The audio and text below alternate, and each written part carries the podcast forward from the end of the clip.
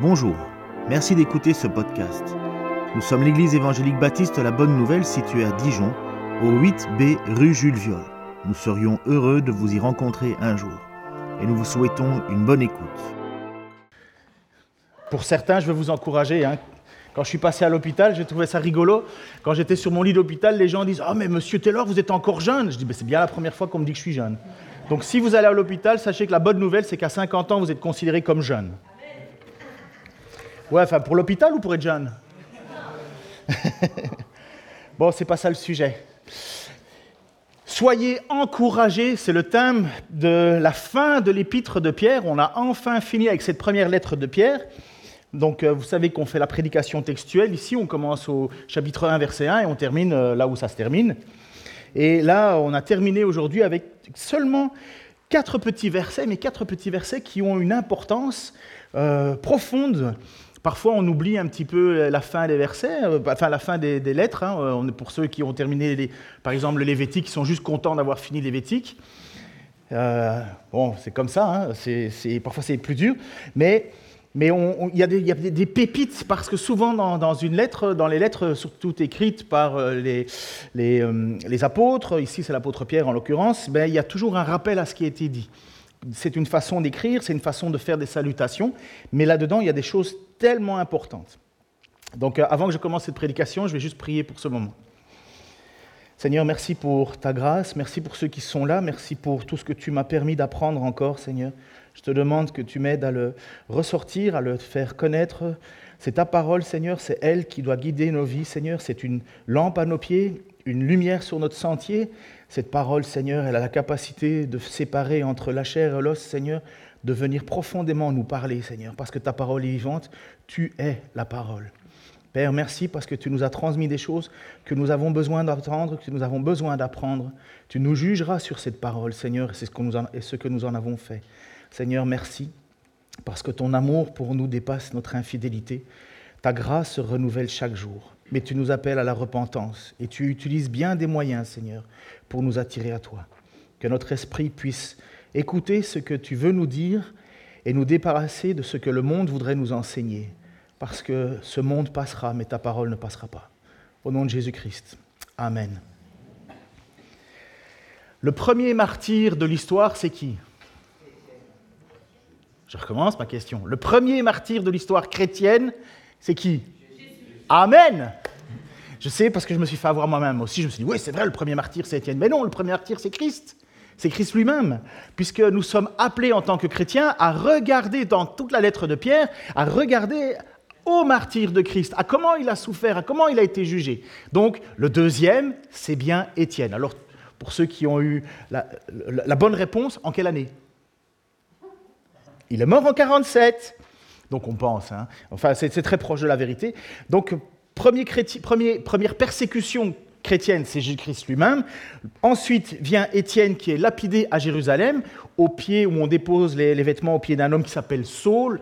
On est quasi convaincu qu'il s'agit de Saul de Tarse que Dieu va, que Jésus va, va venir interpeller et faire euh, une conversion incroyable parce que du plus grand persécuteur de l'Église, il va devenir le plus grand euh, euh, protecteur, fondateur. Même Jésus va lui révéler des choses que l'homme ne peut, ne peut pas connaître et pour éviter l'orgueil, il l'a livré à Satan justement pour ne pas que ça lui prenne trop la tête, parce qu'il connaissait des choses incroyables. Donc, après la persécution d'Étienne en 47, intervient les persécutions de masse à partir de l'an 64, sous Néron. Donc, euh, je vous ai déjà expliqué tout ça. L'empereur Trajan, lui, qui règne de 98 à 117, précise ceci, la position ordinaire des autorités, donc on a retrouvé ça dans, les textes. Les chrétiens ne seront poursuivis et persécutés que s'ils troublent l'ordre public. Et la première persécution importante va arriver sous le règne de Marc Aurèle en 177. Désolé, je n'ai pas de photo récente de toutes ces personnes. Et en général, les visages ont perdu un petit peu de leur super. Il n'y avait pas de filtre à l'époque. La principale vague de persécution qu'ont subi les chrétiens, c'est sous le règne de Dès. Alors je ne savais pas qu'il existait, mais c'est Dès. En 250. Et puis de Valérien en 257. Il y en a qui prennent des notes? Surtout Dioclétien entre 299 et 305. Ces empereurs, donc que je vous ai dit, Dès, Valérien et Dioclétien, voient dans le christianisme un facteur de corruption de l'État et le traquent et traquent les chrétiens avec une détermination croissante. La grande persécution des chrétiens commence en 299 avec l'exclusion euh, de l'armée des soldats baptisés. Pourquoi? Parce que ces derniers ne voulaient pas prendre les armes, ne voulaient surtout pas verser le sang. De la première persécution sous Néron aux dernières sous Dioclétien, on évalue de 4000 à 10 000 euh, dizaines de, euh, de 4000 à une dizaine de milliers de, persécutés, de, de, martyrs qui ont témoigné euh, dans l'Empire romain. C'est pas beaucoup, mais l'Église était naissante. L'Église était naissante, mais on, peut dire que sur ces 300, un peu 270 années, il n'y aurait eu qu'une dizaine de milliers de persécutés. Mais c'est logique, hein, c'est un, un ratio classique. Le 8 novembre, ça on a la date, le 8 novembre 392, un édit de Théodose Ier le Grand entraîne un revirement total et complet faisant de la religion chrétienne non plus seulement une religion officielle, mais euh, non plus seulement une, religion officielle, mais la seule religion autorisée dans l'Empire. Au XXe siècle, ce sont des centaines de milliers de chrétiens qui sont morts pour ne pas avoir voulu renier leur conscience, déjà sous le nazisme, sous le communisme ou encore sous les dictatures d'Amérique latine. En URSS, par exemple, 200 000 membres du clergé orthodoxe ont été éliminés, dont la moitié à la fin des années 1930. Il y a beaucoup plus de persécutions maintenant qu'il y en a eu autrefois. L'Église est beaucoup plus persécutée. Ça ne veut pas dire qu'elle n'était pas forcément autrefois, mais elle l'est beaucoup plus fortement. Et justement, ça nous, je viens avec notre passage de ce matin, premier passage, le, le verset 10 et 11, où Pierre dit ceci. Donc tu peux mettre la deuxième image, s'il te plaît. Quand vous aurez souffert un peu de temps, le Dieu de toute grâce, en qui Jésus-Christ vous a, euh, en qui, qui pardon, en Jésus-Christ vous a appelé à la gloire éternelle, vous formera lui-même, vous affermira, vous rendra fort et inébranlable. À lui le pouvoir pour toujours. Et qu'est-ce que l'Église dit? Vous savez ce que ça veut dire au moins Amen? Ainsi soit-il. Donc que ça soit fondé. Donc Pierre, lorsqu'il parle à ses premiers chrétiens, il va nous dire va nous dire une phrase, en fait, quand vous aurez souffert pour un peu de temps, cette phrase, elle, pourra avoir plusieurs interprétations, mais elle va dans la même direction. Alors, soit c'est souffert pour un peu de temps dans le sens il va y avoir des vagues, des vagues de persécution, comme on le voit, hein, on a vu qu'il y a eu plusieurs vagues de persécutions qui se sont faites et qui se manifestent. Il y a des endroits où on a été persécuté, puis on, été, on ne l'a plus été, puis même l'Église est devenue dominante, puis l'Église dominante a persécuté les chrétiens qui n'étaient plus, enfin, qui n'avaient pas adhéré à la religion euh, nationale, et ainsi de suite. Mais on peut voir qu'il y a des vagues de persécution, ou bien on peut voir aussi l'idée, qui n'est pas fausse non plus, que une vie pourrait être vécue complètement sous la persécution mais ce n'est rien, ce n'est qu'un peu de temps à la lumière de notre vie éternelle en tant que croyants, puisque nous avons maintenant la vie éternelle. Donc qu'est-ce qu'une vie de 80, 90 ans sur Terre, euh, comparée à une, une vie éternelle On pourrait très bien dire que c'est un peu de temps aussi. Mais voilà, dans, le contexte, dans ce contexte de souffrance, il ne faut jamais oublier une chose essentielle. Tout se passe dans la grâce de Dieu. Quand vous aurez souffert un peu de temps, le Dieu de toute grâce, qui en Jésus-Christ vous a appelé à sa gloire éternelle. Ça, c'est le contexte. Cette souffrance, elle n'est pas en dehors de ce que Dieu permet, veut, autorise. Il garde, ça reste, et c'est ça qui est assez particulier, et c'est ce qu'on a vu à travers tout le texte de, de Pierre, c'est que dans la grâce de Dieu se trouve la souffrance. Dans le projet de Dieu s'inscrit cette souffrance que les chrétiens traversent. Et elle a un but, cette souffrance. Pierre l'a déjà dit. Pierre nous l'a déjà fait comprendre au tout début de sa lettre, donc c'est pourquoi je vous dis que la fin et le début de la lettre sont souvent en adéquation, il y a souvent des rappels. Versets 3 à 9 du chapitre 1, il l'a dit, Béni soit le Dieu et Père de notre Seigneur Jésus-Christ, qui, selon sa grande compassion, nous a fait naître de nouveau par la résurrection de Jésus-Christ d'entre les morts, pour une espérance vivante, pour un héritage impérissable, sans souillure, inaltérable, qui vous est réservé dans les cieux, à vous qui êtes gardés par la puissance de Dieu au moyen de la foi. Gardez ceci, vous êtes gardés dans la puissance de Dieu. Comment? Par quoi? Par la foi, au moyen de la foi. Dans quel but? Pour un salut prêt à être révélé dans l'éternité temps. Relisez cette phrase, elle est fondamentale pour bien comprendre que la persécution n'est pas quelque chose de négatif. Elle fait mal, mais elle n'est pas négative. Pourquoi? Parce qu'il y a un héritage inébranlable qui est gardé par Dieu.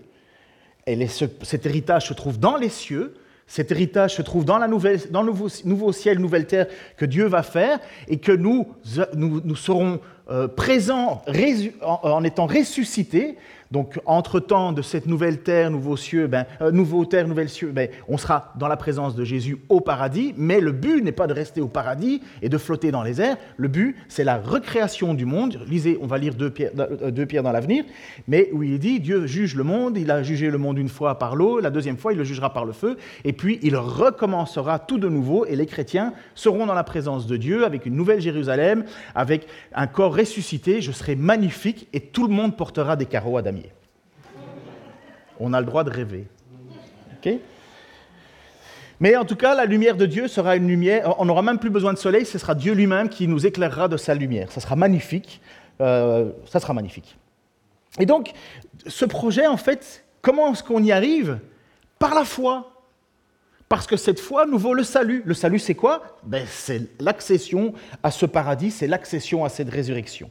Donc il dit, il dit bien ceci, je le répète une dernière fois, c'est vraiment important à vous qui êtes gardés par la puissance de Dieu au moyen de la foi pour un salut prêt à être révélé dans l'éternité. Ainsi, vous êtes transportés d'allégresse, et on l'a encore entendu ce matin dans les chants, quoique vous soyez maintenant, pour un peu de temps, puisqu'il le faut, puisqu'il le faut, attristés par diverses épreuves, afin que la qualité éprouvée de votre foi, bien plus précieuse que l'or périssable, euh, quoique éprouvé par le feu, se trouve être un sujet de louange, de gloire et d'honneur à la révélation de Jésus-Christ.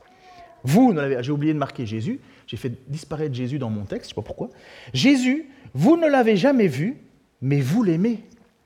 Maintenant, même vous ne le voyez pas, mais vous mettez votre foi en lui et vous êtes transporté d'une joie indicible et glorieuse, tandis que vous obtenez le salut comme aboutissement de votre foi. Le point central, notre part du marché, c'est la foi. Le contexte dans lequel ça se place, c'est la grâce de Dieu. Et l'objectif, c'est le salut. La grâce de Dieu, ma foi, le salut. Et c'est Dieu qui nous garde précieusement dans sa grâce.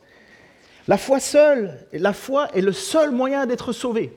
La foi est le seul moyen d'être sauvé. Bien des gens vont continuer à croire qu'il faut faire des œuvres pour être sauvé. Non, si tu fais une œuvre, ça veut dire que tu dis à Dieu que tu es capable de te sauver toi-même par tes propres actions. Ça voudrait dire en fait que tu ne te considères pas trop comme pécheur, ou en tout cas par tes propres actions, tu pourrais effacer ton ardoise et la présenter propre à Dieu. Impossible, nous sommes pécheurs séparés de la gloire de Dieu. Et le texte est clair pour dans Éphésiens chapitre 2 versets 8 à 9, il nous dit car c'est par la grâce que vous êtes sauvés, donc c'est l'action de Dieu, c'est le, début de ce que Dieu nous a donné. Comment Par le moyen de la foi, ça c'est ce que nous avons à faire, et cela ne vient pas de vous, c'est un don de Dieu. Donc même la foi est un don de Dieu. Ce n'est pas, ce n'est, euh, pardon, ce n'est point par les œuvres afin que personne ne se glorifie. Pourquoi? On l'a vu la fois passée. Dieu fait grâce aux humbles, mais il résiste aux, aux orgueilleux. Voilà. Personne ne peut dire euh, à Dieu, prouve-moi que tu existes. Ça ne marche pas. C'est faire preuve d'orgueil. Donc, voyez, cette, cette foi, c'est la chose la plus précieuse que nous avons. Et Dieu s'en occupe. Dieu s'en occupe, mais pas comme nous le pensons, pas comme nous le souhaitons, pas comme on voudrait nous le vendre. Cette foi, elle, est, elle a besoin d'être mise à l'épreuve. Une foi éprouvée est une foi approuvée. Celui qui ne veut pas souffrir pour le nom de Christ, il ne pourra pas dire autre chose que j'ai eu honte devant toi, devant les hommes. N'oublions jamais que l'Écriture, elle, ne dit jamais rien en l'air. Qu'est-ce que Christ a dit? Si vous dites que vous avez honte de moi devant les hommes, moi j'aurai honte de vous devant le Père. Et donc, Christ va faire en sorte de nous, de nous faire grandir dans cette foi, au point de nous rendre, comme il est dit dans le texte, inébranlables, nous affermir. Mais pour arriver à cet affermissement, il faut passer par des moments difficiles que Dieu permet afin que notre foi soit de plus en plus solide. Pourquoi? Parce que même si le salut, je le crois, est quelque chose qui, est inébranlable, pour avoir ce salut, il faut que ma foi soit inébranlable. C'est ce qu'on appelle la persévérance. Quelqu'un qui dit, voilà, je suis sauvé, super, maintenant j'ai mon ticket, je suis tranquille, il n'a rien compris du message. Moi, je saurai que je serai sauvé quand? À la fin. À la fin. Mais je sais une chose, c'est que Dieu ne va pas, me, va pas me, me, me, faire une entourloupe. Je ne serai pas déçu. Mon rôle à moi, c'est persévérer. Le projet de Dieu est inaltérable, inébranlable, tenu par Dieu dans les cieux. Et moi et nous, ce que nous devons faire, c'est persévérer. Et pour persévérer, Dieu sait qu'il a besoin de nous mettre à l'épreuve. Parce que Dieu ne veut pas qu'on nous perde. Le but de Dieu, l'épreuve que Dieu nous permet de traverser n'est pas une épreuve pour pour, euh, pour euh, en disqualifier. Ce n'est pas un jeu où le but, c'est d'être le premier. Vous savez, ces concours où, on dit, vas-y, allez-y. Ah bah, comment ça s'appelait encore? Il y a eu une série là, avec tous des Japonais ou des Coréens, avec le, truc de la Game Boy ou je sais pas quoi là. Comment? Squid Game, bon, pour ceux qui n'ont pas regardé, c'est pas grave. Mais l'idée, c'est que au final, il y en a un seul qui remporte un grand trophée et donc il passe à chaque fois des, des épreuves et dans le but d'en éliminer toujours un peu plus.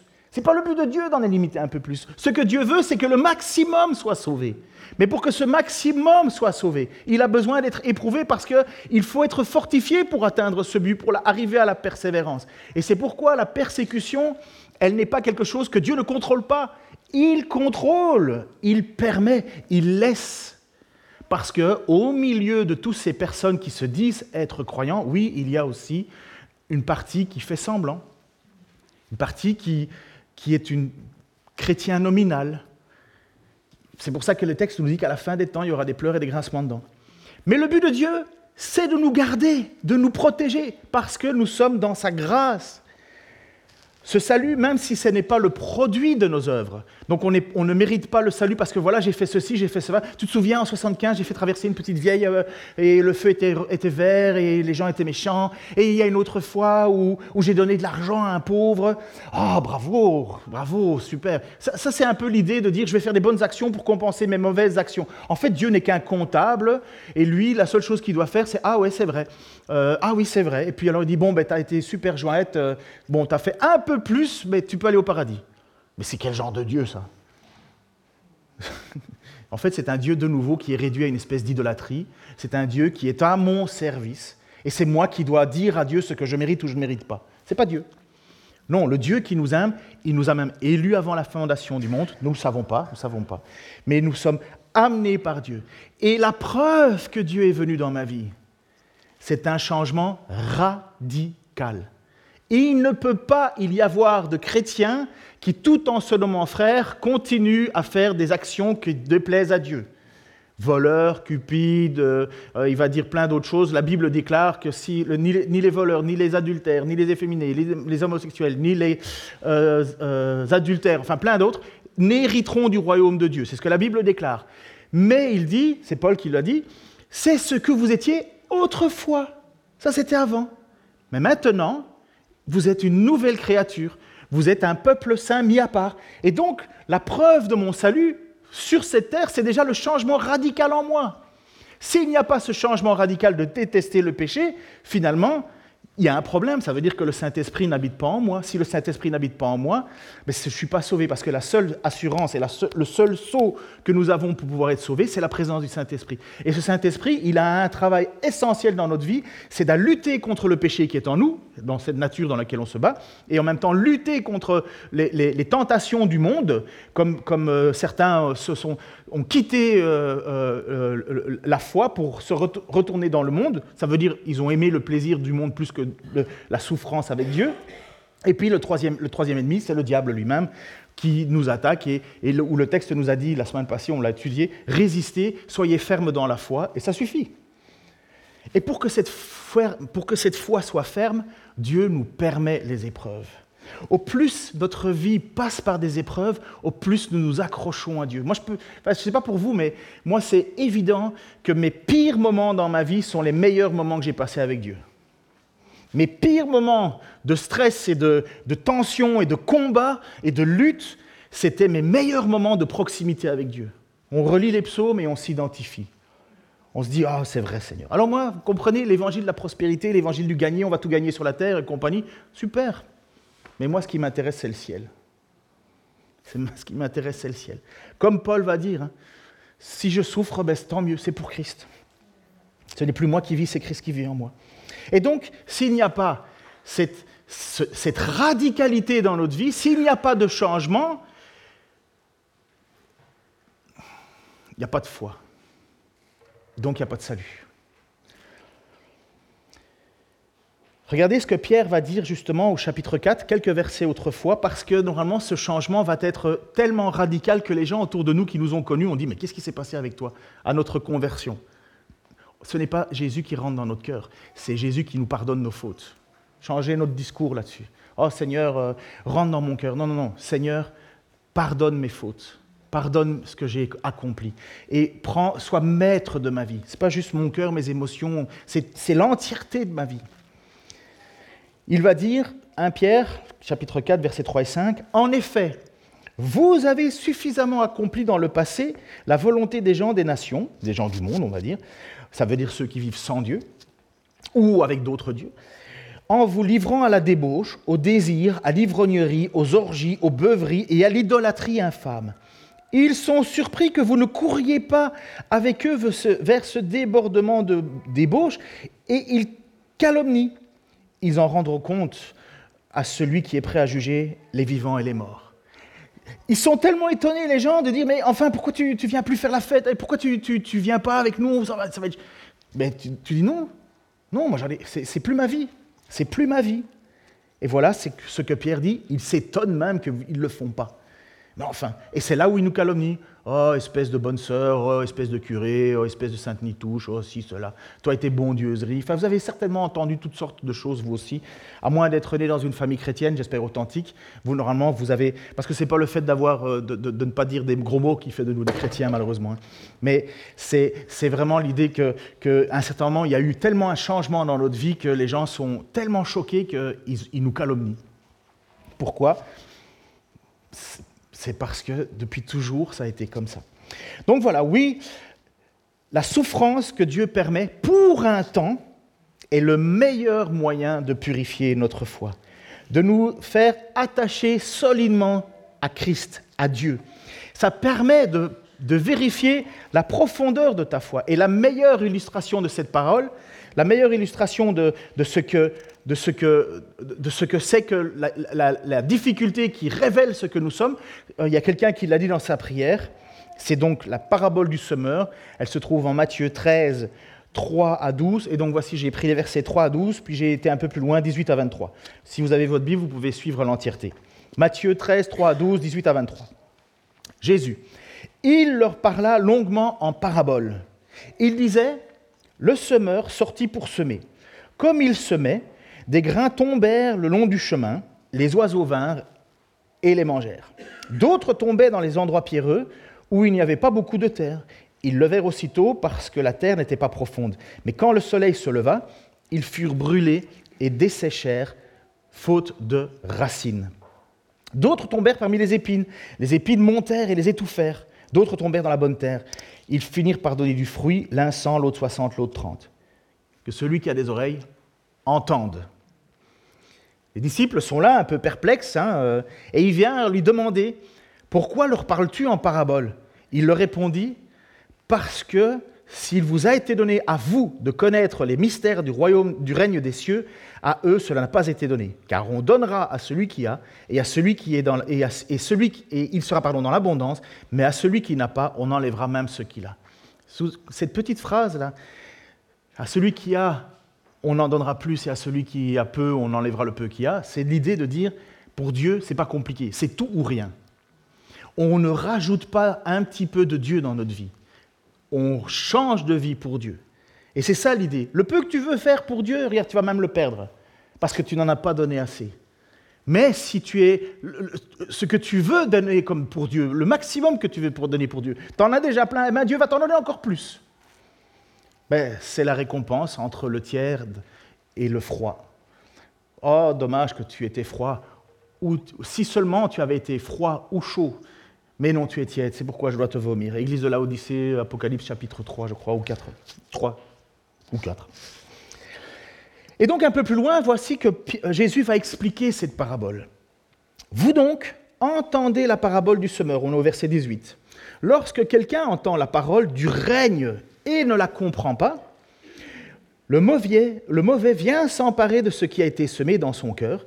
C'est ce qui a été semé, et, euh, ce qui a été ensemencé le long du chemin.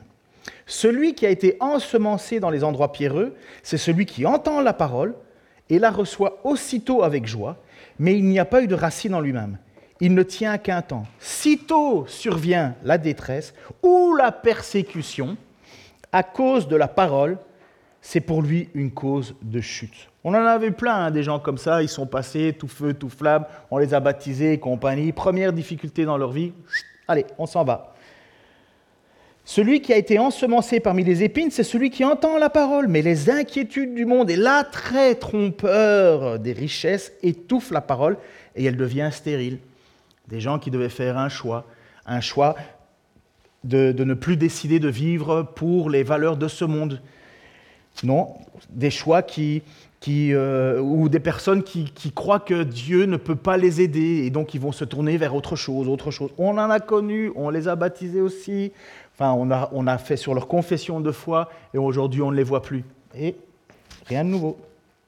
Par contre, celui qui a été ensemencé dans la bonne terre, c'est celui qui entend la parole et la comprend. Il porte du fruit et produit l'un 100, l'autre 60, l'autre 30. Qu'est-ce qu'il vient de dire? Ici Ce n'est pas mon but de prédication de ça, mais euh, je pense que euh, Franck, en plus, euh, a prêché sur les paraboles. Mais c'est l'idée que d'abord, le fruit, il faut qu'il y ait un fruit, il faut qu'il y ait une œuvre manifeste dans nos vies, un changement manifeste, mais qu'on n'est pas non plus, on ne court pas tous à la même vitesse. Il faut l'accepter, on ne court pas tous à la même vitesse. On ne produit pas tous la même chose, mais on doit produire le maximum de ce que nous avons reçu. C'est la parabole des talents. Les talents, ce n'est pas des dons pour je suis musicien et compagnie. Les talents, c'était, ça représentait, euh, euh, je crois, 5000 deniers, ce qui faisait environ 14 euh, ans de, de salaire, puisqu'un denier, c'était le salaire par jour d'un ouvrier. Et il dit, ce que tu as, ce que tu es, ben, euh, ce que Dieu t'a donné, ben, fais-le fructifier pour Dieu. Ça veut dire, en fait, Dieu t'a sauvé, eh ben, fais grandir. C'est ça l'idée d'être rempli du Saint-Esprit. Je veux juste dire un truc, parfois j'entends dans les prières, euh, oui Seigneur, remplis-nous du Saint-Esprit. Le Saint-Esprit, si tu l'as pas, tu n'es pas chrétien. C'est pas compliqué. Le Saint-Esprit ne s'amuse pas à aller une fois à gauche, une fois à droite, venir en toi, sortir de toi. Le Saint-Esprit, tu l'as. Si tu ne l'as pas, tu n'es pas sauvé. C'est pas compliqué. Par contre, il peut nous remplir de l'Esprit, parce qu'il dit soyez remplis jusqu'à la plénitude. Et ce remplissage du Saint-Esprit, c'est quoi? Mais C'est faire des actions pour Dieu, c'est tout.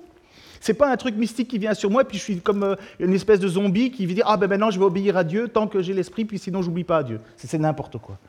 Non, c'est véritablement, soyez remplis du Saint-Esprit. Regardez, c'est manifester les fruits de l'Esprit. Manifester les fruits de l'Esprit, ça veut dire prendre ce que Dieu me demande et de lui obéir avec passion. Soyez remplis du Saint-Esprit, soyez remplis de passion pour Dieu, soyez remplis de zèle pour Dieu, soyez, remplis de force pour Dieu. Bien sûr que Dieu nous, nous aide là-dedans, mais c'est quelque chose que je dois faire moi-même, puisque l'inverse, c'est n'attristez pas le Saint-Esprit. Mais l'esprit, si tu l'as pas, tu n'es pas chrétien. Il ne faut pas se poser des questions là-dessus. C'est évident pour celui qui lit un tout petit peu les évangiles, il l'a compris. Donc, être rempli du Saint-Esprit, c'est Seigneur, donne-nous du zèle, donne-nous. Ou bien, je veux du zèle, je veux, je veux te mettre toi en premier. C'est toujours des choix. Et cette souffrance que Dieu nous fait passer, elle a ce pouvoir de nous rendre plus profonds, plus affermis, plus solides. Le but, la bonne terre produit du fruit, la bonne terre n'assèche pas la semence, la bonne terre ne l'étouffe pas, la bonne terre, euh, c'est Dieu qui en prend soin. Cette bonne terre, il en prend soin par les souffrances. C'est la parabole du, vigneron hein, hein, euh, qui, vient et qui émonde. Ça, émondé, on est dans le pays des vignes. Hein. Tout le monde a déjà vu un émondage ici? Vous avez jamais vu un émondage? En plus, tu viens d'Alsace aussi. Alors, j'explique. En plus, ceux qui ont fait les vignes, qui ont gagné, en fait, la, vigne, elle pousse, elle donne du fruit. Et euh, en été, ben, on récolte les raisins, et une fois passé l'automne, les feuilles tombent, et ainsi de suite, on passe l'hiver, et une fois que l'hiver est passé, on vient avec des sécateurs et on coupe tout plein de branches pour en garder qu'une en général, peut-être parfois deux, mais en général, je pense que c'est une tige, une seule tige, on en garde. Et c'est pour ça que vous avez, quand vous prenez les routes ici pour aller euh, le long des vignes, vous voyez vers euh, novembre euh, jusqu'à octobre, novembre, décembre, janvier, parfois février, vous voyez plein de droits qui fument, vous avez des, gens avec des brouettes euh, qui font brûler les sarments. C'est ce que Jésus dit. L'homme vient et il vient couper sa vigne. Au moment où il faut le faire, il faut couper, ça fait mal, hein, on, coupe des branches, mais on en garde une. Pourquoi? Parce que c'est cette branche-là qui va grandir à partir du mois de mai, ça grandit, même parfois un peu avant, ça grandit, ça monte, ça redonne d'autres branches, et puis ça met plein de feuilles, et puis après ça, vers le mois de juin, le printemps, vous avez des toutes, petites fleurs de, de, vigne, et puis le raisin commence à grandir. Et si le vigneron n'avait pas ça, il n'y aurait pas de fruits. Et c'est quoi ça? C'est la souffrance. Et ça doit faire mal d'émonder ça non, ça oui, ça non. Mais le but du vigneron, c'est quoi? C'est que nous portions du fruit. Voilà pourquoi Dieu, dans sa grâce, permet la souffrance pour que nous portions du fruit. Moi, quelqu'un qui vit à l'inverse de ce que Dieu demande, eh bien, tu te fais mal, tu pleures, tant mieux. Pleure un peu plus, jusqu'au moment où tu craques, jusqu'au moment où tu es affaibli. Et voilà le texte que j'avais ce matin euh, à cœur de vous lire, puisque c'est exactement ce que Paul va dire aux Corinthiens, ce n'était pas dans ma prédication. Paul va écrire euh, première lettre aux Corinthiens, une lettre salée. Hein. En plus, ils, étaient convaincus d'avoir l'esprit compagnie, n'importe quoi, et ils faisaient n'importe quoi. Et Pierre est obligé de le ramener à la raison. Et euh, Pierre, euh, Paul, Paul va, va, les ramener à la raison. Et il va dire dans 2 Corinthiens, chapitre 7, En effet, à notre arrivée en Macédoine, nous n'avons pas eu un instant de repos. Nous avons connu toutes sortes de détresses, conflits au dehors, craintes au dedans, mais Dieu qui réconforte ceux qui sont abattus, nous a réconfortés par l'arrivée de Tite le réconfort est un frère hein, ou une sœur, mais le réconfort est quelqu'un qui partage la même foi. Ce n'est pas seulement sa venue qui nous a réconfortés, mais aussi le réconfort qu'il avait, avait reçu de vous. Il nous a fait part de votre ardent désir de me revoir, puisqu'ils avaient un petit peu euh, négligé Paul. Hein. Euh, moi, je suis de Paul, moi, je suis euh, d'Apollos, moi, je suis de Barnabas. Enfin, oui, c'est ça. Et de votre dévouement à mon égard. Tout cela n'a fait qu'augmenter ma joie. C'est pourquoi, si je vous ai causé de la peine par ma précédente lettre, je vous demande humblement pardon. Mais c'est pas vrai, c'est pas ça qu'il écrit. Il dit C'est pourquoi, si je vous ai causé de la peine par ma précédente lettre, je ne le regrette pas. Certes, je l'ai d'abord regretté en voyant combien elle vous a attristé sur le moment. Ça, c'est les rencontres pastorales où le gars, ou la dame, elle part en claquant la porte. Et pourquoi il me parle comme ça? Mais c'est quoi le but? Mais maintenant, je me réjouis non seulement, non pas de votre tristesse, mais de ce que cette tristesse vous ait amené à changer d'attitude, car la tristesse que vous avez, euh, que vous avez éprouvée était bonne aux yeux de Dieu, si bien qu'en fait, nous ne vous avons causé aucun tort. En effet, la tristesse qui est bonne aux yeux de Dieu produit un changement d'attitude qui conduit au salut et qu'on ne regrette pas. La tristesse du monde, elle produit la mort. Cette tristesse qui est bonne aux yeux de Dieu, voyez quel empressement elle a produit en vous, quelle excuse vous avez présentée, quelle indignation vous avez manifestée, et quelle crainte et quel ardent désir de me revoir, quelle zèle, quelle détermination à punir le mal. Par toute votre attitude, vous avez prouvé que vous étiez innocent dans cette affaire. Magnifique, non? Oh, Il y a des portes qui claquent dans certaines rencontres. Mais si la porte reste claquée et que la personne ne revient pas, parce qu'elle a, après, Matthieu 28, 18, euh, sur la manière dont il faut euh, reprendre un frère ou une sœur, la manière dont c'est fait, qu'est-ce qu'il est dit? Ben, Laissez-le partir. Paul va dire à un certain moment, livrez-le à Satan afin que le corps soit, euh, perdu, mais, mais que l'âme soit sauvée. Réfléchissez, pour ceux qui nous visitent ou ceux qui sont partis d'une autre église, réfléchissez si vous n'avez pas à demander parfois pardon pour des choses où vous avez mal agi, parce qu'on danse toujours le tango à deux. Et soyez en bon terme avec les gens que vous avez quittés, même s'il y avait des raisons de se quitter, comme Paul et Barnabas se sont quittés au sujet de Jean-Marc, dont on va parler tout de suite. J'en rajoute un peu une couche il me semble. Donc je reviens à ma bonne terre. Le but de la lettre de Pierre est authentique, clair, c'est génial. Il explique pourquoi il écrit la lettre. Souvent, on cherche le but de la lettre. Et donc, on est au chapitre 5, verset 13. C'est par Sylvain, Sylvain que parfois on appelle aussi Silas, que je considère comme un frère digne de confiance. Qui aimerait que Paul dise cela de lui Moi, c'est par Sylvain que je considère comme un frère digne de confiance que je vous écris ces quelques mots. Bon, c'est quand même déjà une belle lettre. Hein, pour vous encourager et vous témoigner que c'est bien dans la vraie grâce que vous, que vous vous tenez. Le but de la lettre de Pierre, encourager et témoigner que vous êtes bien dans la bonne grâce. Pourquoi est-ce qu'il écrit ça? Mais parce que les gens, ils souffrent. Ils sont en train de souffrir, ils sont en train d'être persécutés, ils sont en train d'être calomniés. Et finalement, ils se disent, bah, est-ce qu'on est qu'on s'est trompé? Est-ce qu'on suit la bonne doctrine? Est-ce qu'il ne nous manquerait pas quelque chose? Est-ce qu'il y a, une, révélation particulière que je Est-ce qu'il n'y a pas cette clé pour la réussite? Est-ce qu'il n'y a pas trois clés pour la puissance dans ma vie, puisque c'est ça qu'on nous vend comme livre. Hein. Euh, lisez, hein, tapez euh, cette clé, vous allez voir, hein, c'est tous des livres chrétiens, les trois quarts du temps, parce qu'il y aurait une connaissance particulière, une espèce de, euh, dogme que si nous, je prie, que si nous, nous, nous, trouvons cette clé, ben nous allons réussir une vie d'abondance et de... C'est ça qu'on nous vend. C'est l'évangile de la prospérité, c'est ça. C'est toujours les trois clés, les sept clés, les moyens, les si, les trucs tenus secrets. Paul va dire, il n'y a rien de secret, c'est Christ. c'est ça. Vous avez tout, il ne vous manque rien. Bref, donc dans cette radicalité de marché, il va dire, il ne vous manque rien, et il va leur dire justement à ces chrétiens, c'est normal. Vous êtes, oui, vous êtes bien dans la grâce. C'est pour vous encourager que je vous explique ça. C'est pour bien vous témoigner. Vous ne vous êtes pas trompé. Vous vous tenez véritablement dans la grâce de Dieu. C'est ça la véritable grâce. Elle n'est pas ailleurs. Oui, mais on souffre.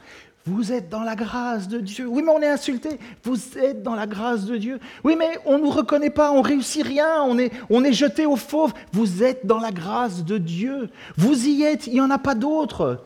C'est ça le but de la lettre. Et puis il termine, verset 14, avec euh, une phrase un peu particulière. Celui qui, à Babylone, euh, celle qui, donc il parle de l'Église, celle, c'est de qui il parle, c'est de l'Église, celle qui, à Babylone, à Babylone, a été choisie, euh, vous salue. Donc c'est bien la choisie, donc c'est toujours, c'est Dieu toujours en premier lieu qui, choisit. Hein.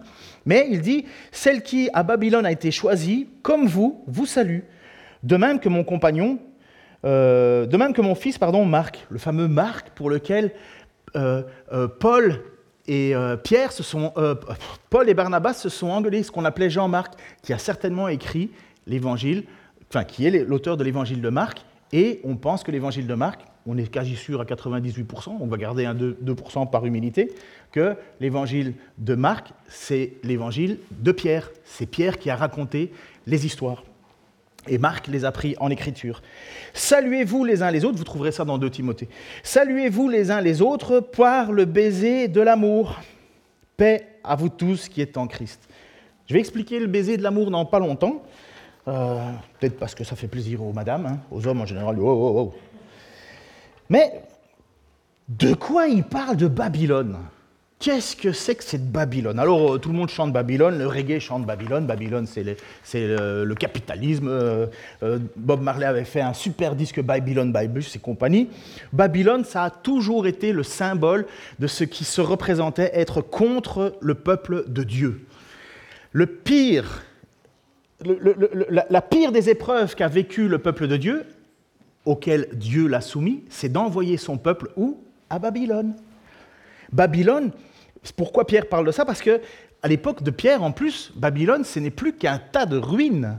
Ce n'est pas des grosses pierres euh, comme nous on connaît, les pierres de Bourgogne, là, les gros carrés. Ils utilisaient des pierres en briques, les pierres de briques rouges. C'était assez particulier chez eux, mais c'est friable avec le temps. Et donc, les, Babylone, au, 5e siècle, Hérodote parlait de cette ville déjà hein, au 5e siècle avant Jésus-Christ. Hérodote a fait de, la ville comme étant la plus célèbre et la plus forte euh, d'Assyrie c'était vraiment la magnificence, la quintessence de la beauté, c'était Babylone. Tapez sur Internet, cherchez des documentaires sur Babylone, c'était une ville extraordinaire, bien avant Jésus-Christ. Et au temps du peuple juif, lorsque Dieu a déporté son peuple, il les a envoyés là-bas. Et là-bas, c'était une ville de débauche totale et de, culte idolâtrique hyper profond. Pourquoi est-ce que Dieu les a euh, fait déporter, lisez Esaïe et ainsi de suite, mais parce que Dieu en avait, en avait marre de son peuple.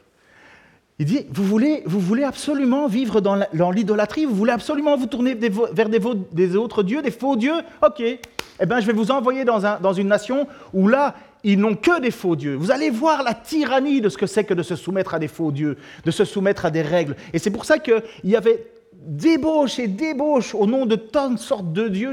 c'était fou les règles euh, babyloniennes. Et Dieu est en train de dire, vous voulez pas de moi? Eh Vous allez voir ce que c'est de, vivre dans un, pays ou dans un monde où les gens n'ont pas un, Dieu unique comme je suis. Et c'est pour ça que Dieu les a envoyés. Mais il avait quand même prévu un reste fidèle qui sortirait, puisqu'il y a quand même eu... Enfin bref, c'est pas le but. Dans l'Ancien Testament, ah oui, vous savez quand est-ce qu'on a redécouvert Babylone? En 1899, le 26 mars, donc il n'y a pas tellement longtemps, on pourrait fêter l'anniversaire, c'est un, archéologue allemand qui est allé et il a redécouvert les traces de Babylone. En fait, les gens étaient dessus, mais ils ne le savaient pas. Ils marchaient au-dessus de Babylone. Babylone, c'est aussi dans la Genèse la tour de Babel. On a retrouvé l'emplacement, on pense retrouver l'emplacement de la tour de Babel. C'était un endroit incroyable, mais un endroit finalement qui était à l'opposé de ce que Dieu voulait. Vous avez Jérusalem, vous avez Babylone. Et pourquoi Pierre nous parle finalement de dire qu'il décrit de Babylone Mais parce que Babylone, c'est le symbole de ce qui s'oppose à Dieu. Pierre est certainement à Rome, Rome qui est l'opposé de ce que Dieu attend. C'est un endroit d'idolâtrie absolue, c'est un endroit de débauche absolue. Euh, Néron, euh, compagnie, euh, cherchez un petit peu Empire romain et regardez un peu comment ils vivaient et regardez les peintures de l'Empire romain, vous allez comprendre que ce qui s'emboîtait pas s'emboîte. Donc euh, ce qui n'était pas prévu par Dieu, ils le font quand même. C'était débauche, débauche et débauche. Rien de nouveau sous le soleil.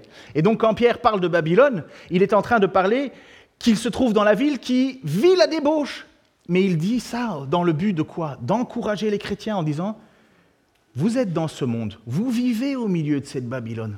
C'est pas grave, Dieu va la juger. La ville de Babylone a été jugée, euh, par Dieu. En 539, l'empire néo-babylonien fut conquis par les Perses et Babylone devint une simple capitale. C'est Cyrus hein, qui est venu, et c'est même Dieu qui avait envoyé Cyrus. Mais c'est devenu une province qui a disparu, assèchement du, fleuve, je ne sais plus, est-ce que c'est l'Euphrate? Je pense que c'est l'Euphrate. Assèchement du fleuve, perte de l'économie, perte de, tout son symbole, et puis Babylone, écrasée. Babylone a été conquis en une nuit. Hein en une nuit. C'est juste incroyable. Pourtant, c'était la ville la plus imprenable au monde. En une nuit, elle a été disparue. Elle a perdu, euh, ils ont perdu leur, force. Et puis, dans le livre de l'Apocalypse, vous allez lire aussi des, textes qui nous parlent de Babylone, Babylone, Babylone.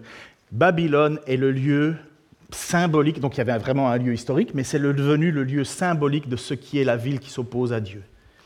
Et de la ville qui est, du lieu qui est contre le peuple de Dieu. Et donc, quand Pierre écrit, moi qui suis à Babylone, à Rome, il est en train de dire, vous voyez, vous êtes persécutés. Mais ça a toujours, c'est comme dans l'Ancien Testament. Persécuté, c'est une ville de, mépris, c'est une ville de, de condescendance, c'est une ville de débauche sexuelle, c'est une ville d'argent, de pouvoir, de corruption, de luxure, mais c'est au milieu de cela que vous, peuple, vous avez été appelés. Pourquoi? 1 Pierre, chapitre 2, versets 11 à 12, j'ai quasi fini. Bien-aimés, je vous encourage, comme des exilés et des étrangers, à vous abstenir des désirs de la chair qui font la guerre à l'âme. Ayez une belle conduite parmi les gens des nations, pour que sur le point même où ils vous accusent de faire le mal, ils voient vos bonnes œuvres et glorifient Dieu au jour de son intervention. En fait, il est en train de dire, vous êtes à Babylone, soyez des lumières. Vous souffrez, soyez des lumières. On souffre ici en ce moment, soyons des lumières. Tu es persécuté pour Christ, sois une lumière. C'est bien ce que tu as dit, euh, parce que ta caissière, elle n'allait pas te sauter à la gorge, hein, de toute façon. Mais soyez des lumières. N'ayez pas peur. On n'a pas tous le don d'évangéliste, c'est sûr. On n'est pas tous appelés. Il y en a certains, tu les mets dans un bus. Au bout de 10 minutes, le bus a entendu l'évangile du début à la fin. Moi, je ne le ferai jamais. Oublie ça. Par contre, mets-moi seul à seul avec quelqu'un, je lui partage l'évangile. Aucun problème. Il partira pas du bus si je lui ai pas parlé. Bien-aimés, je vous encourage comme des exilés, comme des étrangers. C'est ce que nous sommes. Nous sommes que des étrangers de passage. On est tous des sans-papiers. On est tous des citoyens du ciel qui arrivons pour, qui avons un seul but. Ici, on fait que passer. Tu veux une belle maison? Super. Mais de toute façon, elle va être détruite. Elle va brûler à la fin. Par contre, le peu que tu auras investi au royaume des dieux, c'est ça que tu vas récolter. Alors, investis pour le royaume des dieux. Euh, ça rappelle que les finances de l'Église sont un petit peu comme ça. hein. Donc, euh, Empire assyrien, j'ai fait une super photo, j'ai cherché pendant une heure hein, toutes les photos. Alors, prenez une minute même pour la prochaine image. Voilà. Empire assyrien, Empire achéménide, Empire alexandrin, Empire parthe, Empire romain, Empire byzantin, Empire sassanide, Empire omeyyade, Empire abbasside, Empire bouillide, Empire fatimide, Empire ayoubide, Empire Sriwijaya, Empire Chola, Empire mongol, Empire Ikalnide, Sultanat Delhi, Royaume de Sultanat de Passaï, Empire ottoman. Tous ces empires se sont succédés depuis Babylone. Mais l'Église bâtie par Christ demeure. Dieu a dit, je vous, je vous affermirai, je vous rendrai inébranlable. Tout ça s'est passé, Rome a disparu, tous ces autres empires ont disparu, mais l'Église est toujours là, affermie au travers des persécutions. Les persécutions, normalement, c'est censé faire disparaître. Non, ça nous a affermis. Et nous sommes encore là. Et si tu es là, et si tu reconnais Jésus-Christ comme ton Seigneur et Sauveur, et si tu crois que le troisième jour Jésus-Christ l'a ressuscité, c'est parce que l'Église est encore présente et Dieu n'a pas encore tourné la page. Dieu n'a pas dit le point final. Et puis, il dit ceci à la fin, donc c'est mon deuxième la fin. Saluez-vous les uns les autres par un baiser d'amour. Un baiser plein d'affection. Un baiser fraternel. Voilà qui doit détruire, toute distance entre nous. C'est un amour, un lien fort dans l'Église. Et c'est ça qu'est l'Église. On est sauvé, et maintenant comment je prouve que je suis sauvé? En aimant mon frère. Comment peux-tu dire que tu aimes Dieu que tu ne vois pas et que tu n'aimes pas ton frère que tu vois? Parce que s'il est mon frère, c'est parce que Dieu l'a choisi. Si Dieu l'a choisi, Dieu est vivant. Autrefois, les hommes et les hommes se bises, c'était à l'époque, c'était comme ça, et les femmes, les femmes aussi. Mais peu importe la manière, mais ça doit être avec affection. S'il n'y a pas d'affection, il y a un problème, les amis. Moi, personnellement, j'aime les hugs. Vous savez, se prendre comme ça. C'est, moi, la bise, euh, bon. Mais bon. Mais moi, j'aime ça. Et il y en a certains qui me disent Oh, mais Ken, tu un petit peu différent des autres. euh, Toi, tu es proche des gens. Je dis Ben ouais, c'est pas moi qui suis différent, c'est eux qui font pas ce qu'il faut. C'est parce que là, euh, c'est clair, il faut saluer Monsieur le pasteur, bonjour, bonjour, un peu de distance, euh, bonjour, bonjour, ne parle pas trop, j'ai une toilette à moi, j'ai mon truc. Mais non, c'est quoi? C'est pas ça l'Église. L'Église, c'est être proche. C'est ça que Pierre dit. Pierre, il a quand même reçu de Christ, je bâtirai mon Église, il a reçu un mandat. C'est pas après lui, Pierre, ça s'est arrêté, mais c'est quand même Pierre qui a, qui a reçu ce mandat. Il n'y a pas de succession apostolique. Nous, on ne croit pas ça. Les papes, ils disent que c'est parce qu'il y a une descendance. Nous, on ne croit pas ça. Mais c'est quand même Pierre. Et Pierre s'abaisse en disant, on va se faire un petit hug. Encouragez-vous les uns les autres. Alors la distance condescendante, laissez tomber. Ce n'est pas l'Église. Mais la souffrance, c'est normal. Oui, monsieur, c'est normal. C'est la vraie vie chrétienne. Celui qui ne veut pas souffrir, à cause de Christ, il a, il a des questions à se poser. Seigneur, merci pour ton amour, merci pour ta grâce, merci pour ta patience, merci pour ta fidélité, merci pour ton amour. Merci parce que tu nous appelles, Seigneur, constamment par ton écriture, dans des moments favorables ou non. Tu nous rappelles, tu nous exhortes, Seigneur. Parfois, tu nous reprends, Seigneur. Mais ton but, Seigneur, c'est de nous, nous tenir accrochés à toi. Si tu dois nous faire passer par la persécution, Seigneur, pour qu'on revienne à toi, Amen, Alléluia. Nous savons, Seigneur, qu'au final, tu nous as préparé un héritage qui peut ni se perdre ni se corrompre, réservé dans les cieux pour nous, Seigneur. Alors si, si nous avons besoin que tu augmentes notre foi, Seigneur, fais-le. Nous voulons, Seigneur, ce salut. Nous voulons pouvoir dire à la fin, comme Paul l'a dit, j'ai combattu le bon combat, j'ai gardé la foi. Seigneur, merci. Merci que nous allons encore te chanter une dernière fois, Seigneur, pour te dire tout notre amour, toute notre grâce et tout notre besoin de toi. Au nom de Jésus-Christ. Amen.